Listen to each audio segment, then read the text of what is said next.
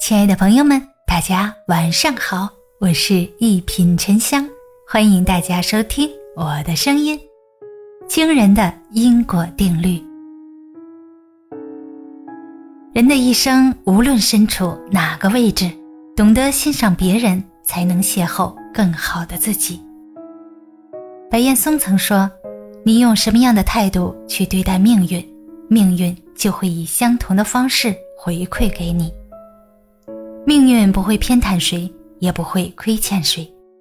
人生祸福皆有因果，生活就像一个回音谷，你喊出的每一句话，最后都会回到自己身上。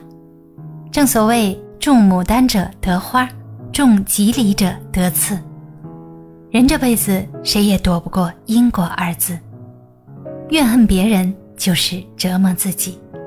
老话常说，怨恨越多，生活越苦。人生最大的痛苦，往往不是生活的不幸，而是内心的煎熬。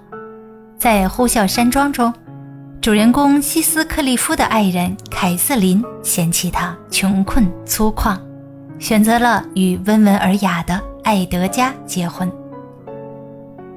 希斯克利夫因此大受打击，不顾倾盆大雨，连夜逃离呼啸山庄。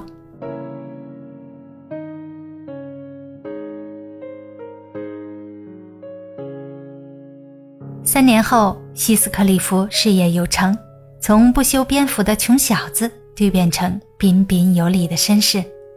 他想和凯瑟琳重修旧情，但凯瑟琳却在痛苦的感情煎熬中。疯了，不久后便不幸离世。凯瑟琳病逝后，希斯克利夫不甘地诅咒道：“只要我活着一天，你就不得安息。”他埋怨凯瑟琳赌心待旧，更怨恨艾德加横刀夺爱。在凯瑟琳死后，希斯克利夫试图报复折磨所有人，同时也被笼罩在往事的阴影中，最终。郁郁寡欢地结束了自己的一生。回望希斯克利夫的一生，都在为他的怨恨买单。有句话说得很好：“世上哪有过不去的坎儿，只有放不下的自己。”人生在世，难免遭遇坎坷挫折。面对过往的伤害，我们原本可以选择放下，却因为执念，让自己越陷越深。我们以为报复了别人。就能抚平内心的苦楚，可在冤冤相报的因果轮回中，自己却早已伤痕累累、千疮百孔。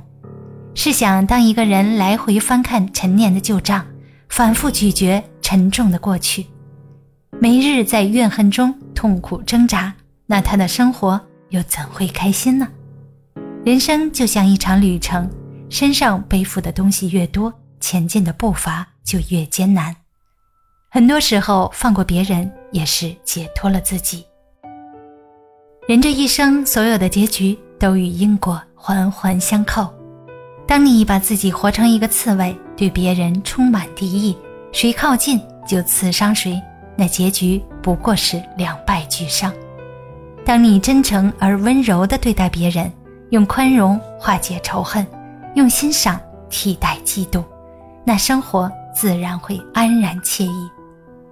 大家好，我是一品沉香，咱们下期见。